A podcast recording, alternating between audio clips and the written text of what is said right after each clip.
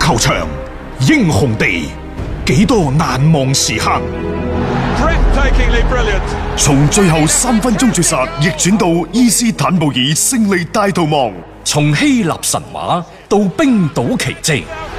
從童話變成現實，從英雄變成傳奇。最偉大嘅球員，最不可思議嘅入球， Extraordinary entertainment. 勝敗之間只有一線。神奇之處，魅力所在，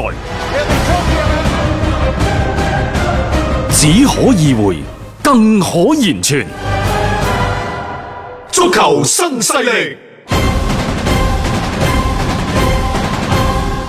翻翻嚟係第二 part 嘅足球新勢力，我哋嘅話題繼續放翻喺國內聯賽、國內俱樂部方面嚇。聯賽就去到最尾一輪，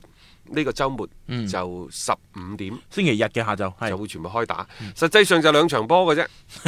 其他嗰啲都冇其他嗰咩。啲塵歸塵、土歸土都定晒。所以呢，即係可能而家啲球員啊，已經密切咁同屋企人去商量，可能打完波啊，啊放假啦嘛，即刻就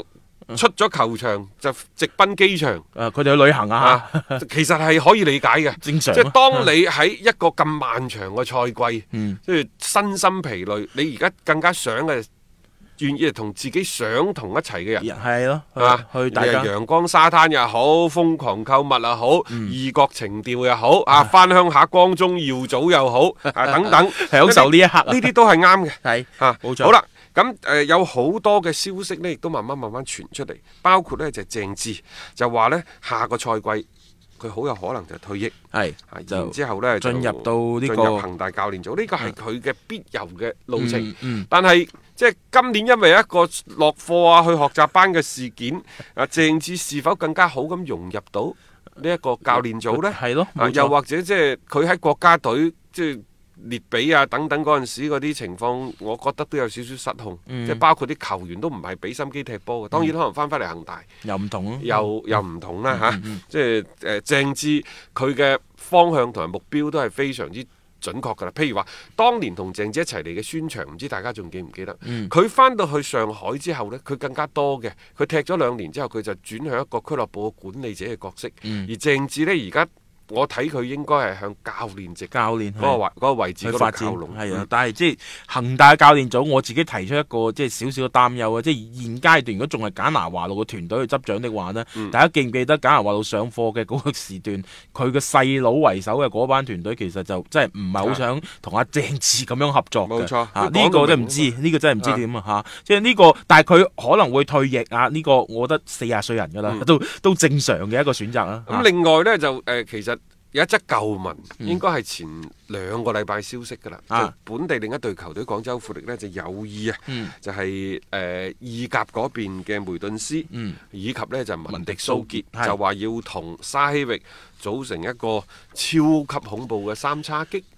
但係但係佢點解仲係唔考慮下佢自己後防線話話嗰換邊？啊㗎啦，但係後防線點換都好，都唔會佔用太寶貴嘅外援嘅名額嘅。誒呢個肯定啊嚇，！但係我始終都認為呢，從門將到中衞，全部換晒佢啦。啊誒呢個我覺得一個轉會窗真係未必得咯，咁快啊嚇。因為梅頓斯呢，一月份自由身，俾高啲嘅人工，係、嗯一個好嘅選擇。而文迪蘇傑基本上喺祖雲達斯呢，就已經冇晒位置㗎啦。 嗯，呢兩個人都係年過三十嘅老將，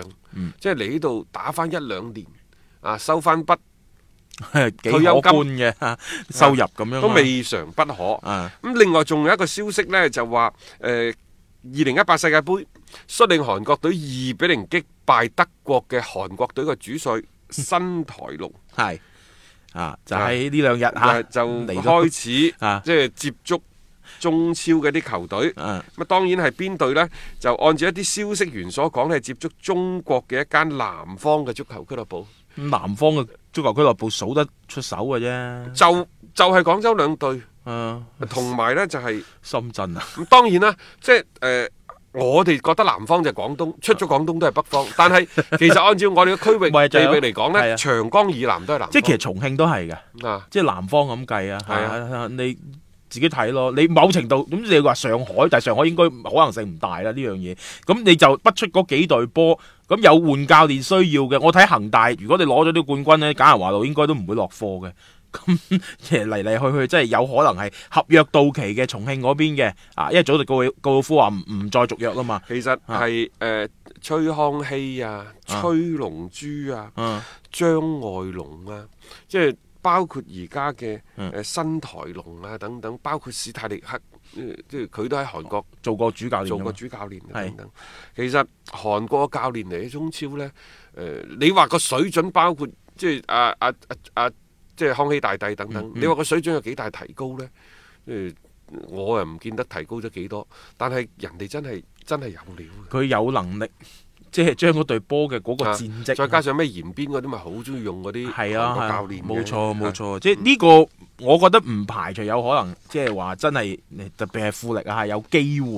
會去接觸呢樣嘢嘅，好難講㗎，係啊，即係你話南方球隊申花換唔換呢？新申花，反正啊，康熙大帝喺度㗎啦，係你唔知上港換唔換㗎？上港而家傳出嚟消息話，從教練到外援全部換晒佢係。奧斯卡本人係想翻歐洲揾食嘅。講咗呢個講幾個月㗎啦，佢啊啊侯克呢，估計嚟中超踢咗呢三四年咧，買咗幾部私人飛機。都差唔多啦，都差唔 多啦。咁然之後呢，佩雷斯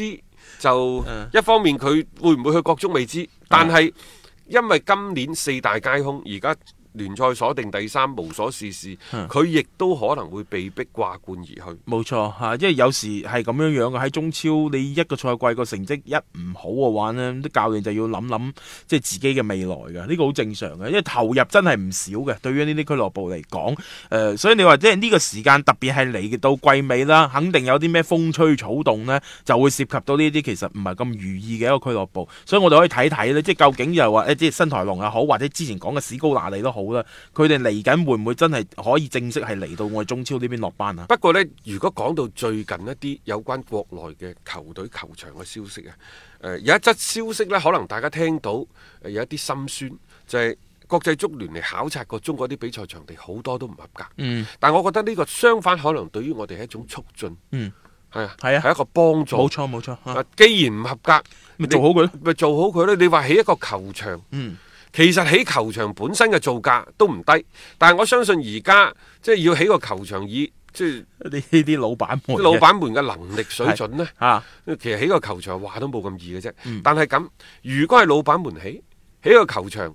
咁然之後可能佢又唔知要喺個球場周邊嗰啲地點辦啊嚇、係咯等等，佢啊要、即係同當地嘅政府政府要談判啊博弈等等。好啦，如果唔係俱樂部起，如果係當地嘅政府起，咁、嗯樣你仲頭痛，因為從呢一個嘅誒、呃叫做規劃啊，到呢一個徵詢意見啊，到即係。即係佢係有好多個流程要走，我唔係話大家喺度消極怠工，嗯而係去到二零二一年，你真係未必講得切。冇錯啊，同埋你到最後又整一啲咁樣嘅場出嚟，嗰、個歸屬權又唔係屬於俱樂部嘅，我覺得呢個先係最頭痛嘅一個我地方哋我哋好多嘅一啲比賽嘅場地，